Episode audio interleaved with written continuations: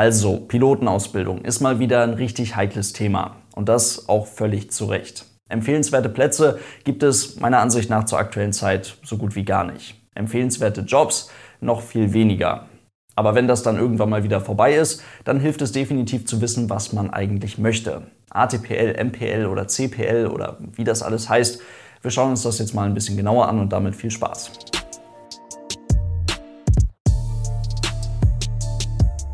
Und damit hallo und ganz herzlich willkommen. Ich hoffe, es geht euch gut. Wer sich ernsthaft und genauer mit den Optionen zur Pilotenausbildung beschäftigt, wird feststellen, dass es ganz viele verschiedene zahlreiche Wege gibt, um eine ATPL, also eine Airline Transport Pilot License, oder eine MPL, also eine Multi-Crew Pilot License zu erwerben. Diese recht ähnlichen Lizenzen sind jeweils das Ziel einer Ausbildung zum Verkehrspiloten und befähigen ihren Besitzer in Kombination mit einem sogenannten Type Rating, also mit einer Musterzulassung auf einen bestimmten Flugzeugtypen, zum kommerziellen Fliegen eines großen Flugzeuges. Erst einmal als Co-Pilot und dann mit etwas Erfahrung auch als Kapitän. Der große und entscheidende Unterschied zwischen einer ATPL und der erst seit dem Jahr 2006 bestehenden und international dementsprechend auch logischerweise viel weniger verbreiteten MPL ist das etwas verkürzte und vielmehr auf das Arbeiten in einem Zwei-Mann-Cockpit zugeschnittene Training der MPL. Anders als in einer ATPL-Ausbildung geht man hier bei der MPL nämlich nicht den Weg über eine Commercial Pilot License, über die sogenannte CPL, also über die Berufspilotenlizenz, die ihren Besitzer dazu befähigt, gewerblich ein Flugzeug zu fliegen, was wiederum nur für den Betrieb mit einem Piloten zugelassen ist. Für die MPL gilt die Mindestflugbesatzung von zwei Piloten. Gemeinsam haben können die ATPL- und MPL-Ausbildung hingegen den Weg über die Privatpilotenlizenz, also über die sogenannte PPL. Aber dazu gleich nochmal mehr. Die PPLA, also die Private Pilot License Aeroplane, Privatpilotenlizenz für Flugzeuge, ist somit der erste große wichtige Schritt auf dem Weg zu einer Verkehrspilotenlizenz und damit für viele die Einsteigerlizenz. Mit der Berechtigung SEP Land, also Single Engine Piston Land, dürfen nach Erwerb hierzulande unter den Regularien der Europäischen Agentur für Flugsicherheit, also unter den Regularien der EASA, einmotorige Landflugzeuge mit Kolbenmotor registriert in einem der EASA-Mitgliedstaaten geflogen werden. Okay, die PPL an sich, also die Privatpilotenlizenz, gilt allerdings weltweit. Also man kann damit weltweit einmotorige Landflugzeuge mit Kolbenmotor fliegen. Allerdings, wenn man außerhalb des EASA-Gebiets, zum Beispiel in den Vereinigten Staaten von Amerika, in den USA, ein dort registriertes Flugzeug, weil man im Urlaub ist, sich das dort mieten möchte, wie auch immer, fliegen möchte, dann bedarf es einer extra Zulassung und einer kurzen Prüfung der FAA. Ist aber prinzipiell möglich, erfordert ganz einfach etwas Vorbereitung. Für den Erwerb einer PPLA muss hierzulande das 17. Lebensjahr vollendet sein. Der Flugschüler benötigt mindestens 100 Theorie sowie 45 Praxisstunden, davon mindestens 10 Solo-Flugstunden und es muss in Theorie und Praxis jeweils eine Prüfung abgelegt werden. Dazu muss man während der Ausbildung, wenn man das nicht schon vorher gemacht hat, ein Sprechfunkzeugnis ablegen und der spätere Pilot benötigt dann ein Medical Class 2, also ein medizinisches Tauglichkeitszeugnis der Klasse 2. Was das genau bedeutet, das kann man überall im Internet herausfinden, zum Beispiel bei der EASA selbst oder in etwas abgespeckter Form auf der Seite des Aeromedical Centers in Frankfurt beispielsweise. Für den Klassiker der allgemeinen Luftfahrt, zum Beispiel mit einer Cessna 172 mit Familie und Freunden hier so ein bisschen durch die Gegend fliegen, genau dafür ist das die perfekte und richtige Lizenz. Die kann dann auch noch im weiteren Verlauf mit Berechtigung, beispielsweise für Kunst- oder Nachtflug, erweitert werden und somit individualisiert werden.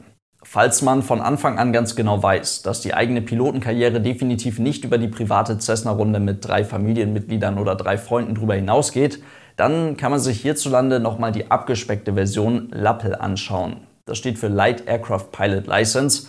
Damit funktioniert das auch. Damit kann man allerdings nicht weltweit fliegen. Und falls es in der Pilotenkarriere dann irgendwann nochmal weitergehen soll, dann wird man definitiv nicht um die Privatpilotenlizenz, also um die PPL drumherum kommen. Die CPLA, also die Commercial Pilot License Aeroplane, stellt im weiteren Verlauf der Ausbildung nach der erfolgreich erworbenen PPLA den nächsten wichtigen Schritt dar und erweitert die fliegerischen Fähigkeiten des Pilotenanwärters idealerweise um eine Instrumenten- und Nachtflugberechtigung. Es ist eine umfassende und tiefgreifendere theoretische Schulung von jetzt mindestens 250 Stunden nötig und vor dem Beginn der zusätzlichen Flugstunden ist eine Mindestflugerfahrung von 150 Stunden nötig. Dazu benötigt man jetzt auch noch ein medizinisches Tauglichkeitszeugnis der Klasse 1 und dann darf mit dieser Lizenz als verantwortlicher Pilot auf den in der Lizenz eingetragenen Klassen und Flugzeugmustern auch gewerblich geflogen werden. Ein großes Verkehrsflugzeug, für dessen Betrieb mindestens zwei Piloten vorgeschrieben sind, darf mit dieser Lizenz allerdings nicht bewegt werden.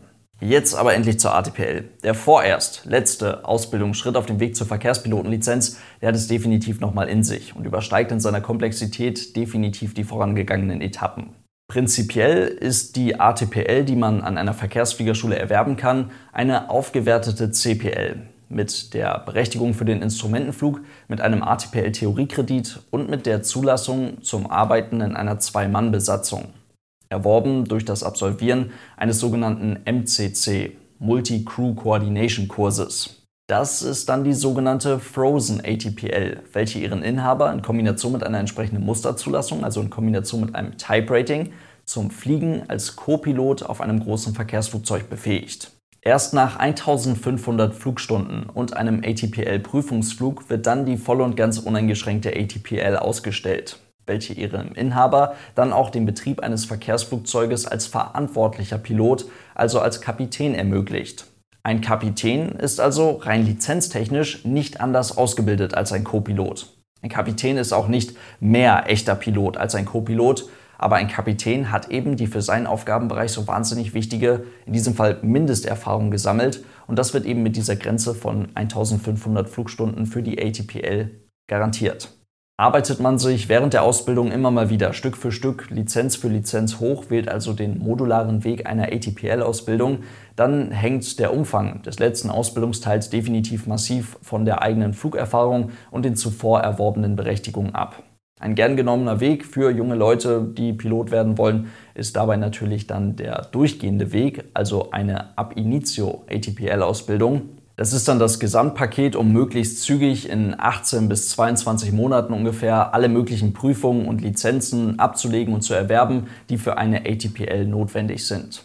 Die gesamte ATPL-Theorie umfasst dabei mindestens 750 Stunden und das Bestehen einer dreitägigen Theorieprüfung hierzulande beim Luftfahrtbundesamt, also beim LBA in Braunschweig, und auch die Praxis mit mindestens fast 200 Flugstunden auf ein- und mehrmotorigen Flugzeugen und im Simulator ist schon ganz ordentlich. Für die Ausstellung einer ATPL muss ein Bewerber mindestens 21 Jahre alt sein. Die MPL hingegen, die Multicrew Pilot License, die ist voll und ganz optimiert auf diesen Ab Initio-Weg, also auf den möglichst schnellen, möglichst zügigen, möglichst effizienten Weg in das Cockpit eines großen Verkehrsflugzeuges. Die Ausbildung auf dem Weg zur MPL ist bis zu einem gewissen Punkt quasi identisch mit der Ab Initio ATPL-Ausbildung. Auch hier bei der MPL braucht man mindestens 750 Theoriestunden und muss die dreitägige Prüfung beim Luftfahrtbundesamt in Braunschweig bestehen. Auch die praktische Phase, also die Flugstunden, sind in der ersten Etappe quasi genauso wie bei der ATPL-Ausbildung auch. Allerdings, und das ist ein kleiner, aber feiner Unterschied, ist für die Erteilung der MPL die Privatpilotenlizenz gar nicht notwendig, sondern nur eine Ausbildung im Umfang einer Privatpilotenlizenz. Also das heißt, man muss die theoretische und praktische Prüfung für die Privatpilotenlizenz für die Erteilung einer MPL gar nicht machen. Für den jeweiligen Flugschüler ist es aber dann doch irgendwo recht interessant, diese Prüfung dann einfach mit abzulegen, um von dort an auch über eine Privatpilotenlizenz zu verfügen. Denn wenn er schon mal Theorie und Praxis gemacht hat, warum sollte er dann nicht auch diese Lizenz einsacken können? Denn sonst hat er am Ende tatsächlich ganz einfach keine Privatpilotenlizenz. Übrigens, mir fällt gerade auf, ich spreche der Einfachheit halber die ganze Zeit von Flugschüler, er, Pilot und so weiter. Funktioniert natürlich für Flugschülerinnen, Sie und Pilotinnen ganz genauso. Im weiteren Verlauf der mindestens 240 Praxisstunden einer Multicrew Pilot License Ausbildung wird dann der Flugschüler allerdings mit einem weiteren Partner zusammengesetzt, also mit einem Kollegen zusammengesetzt, um das Arbeiten in einer Zwei-Mann-Besatzung zu üben. Während einer MPL-Ausbildung lernt man also recht zügig die Arbeitsteilung, die in einem großen Verkehrsflugzeug heutzutage Standard ist. Allerdings verbringt man im Vergleich zu einer ATPL-Ausbildung, auch wenn es mit fast 200 Stunden und mindestens 240 Stunden auf den ersten Blick gar nicht so aussieht, weniger Flugstunden mit der aktiven Steuerung des Flugzeuges. Und das ist ein nicht zu unterschätzender Unterschied. Eine MPL-Ausbildung kann durch die meist zumindest bereits vor der Schulung abgelaufenen Auswahlverfahren für irgendeine konkrete Fluggesellschaft definitiv der schnellste und effizienteste Weg in das Cockpit eines großen Verkehrsflugzeuges sein. Die Musterzulassung für einen bestimmten Flugzeugtypen, also das Type Rating, was ja hinter der Ausbildung definitiv noch kommen muss, damit man überhaupt erst so ein Flugzeug bewegen darf, und auch das Line Training, also das Fliegen auf der Linie als aktiver zweiter Offizier, als Second Officer bei einer konkreten Fluggesellschaft gehört zum Erreichen einer vollwertigen MPL mit dazu. Das wiederum wird jetzt ein bisschen tricky, denn das bedeutet ja, dass der wirtschaftliche Erfolg und auch der Bedarf an Piloten bei genau dieser konkreten Fluggesellschaft massive Auswirkungen auf das erfolgreiche Abschließen dieser MPL-Ausbildung haben kann. Ein bestandenes Auswahlverfahren ist also während dieser gesamten Ausbildungszeit keine Garantie dafür, dass die jeweilige Fluggesellschaft ihren Flugschüler auch definitiv fertig ausbilden und später als vollwertigen Co-Piloten, also als First Officer, als ersten Offizier einsetzen wird. Und das ist definitiv der mit Abstand größte Nachteil einer Multi-Crew Pilot License und hat auch jetzt ganz aktuell leider wieder für sehr viele nicht beendete Ausbildungen gesorgt. Eine MPL kann, wenn alles klappt, ganz hervorragend sein. Wie gesagt, ein möglichst schneller, möglichst zügiger Weg auf den rechten Sitz eines großen Verkehrsflugzeuges, um dann dort als First Officer zu arbeiten.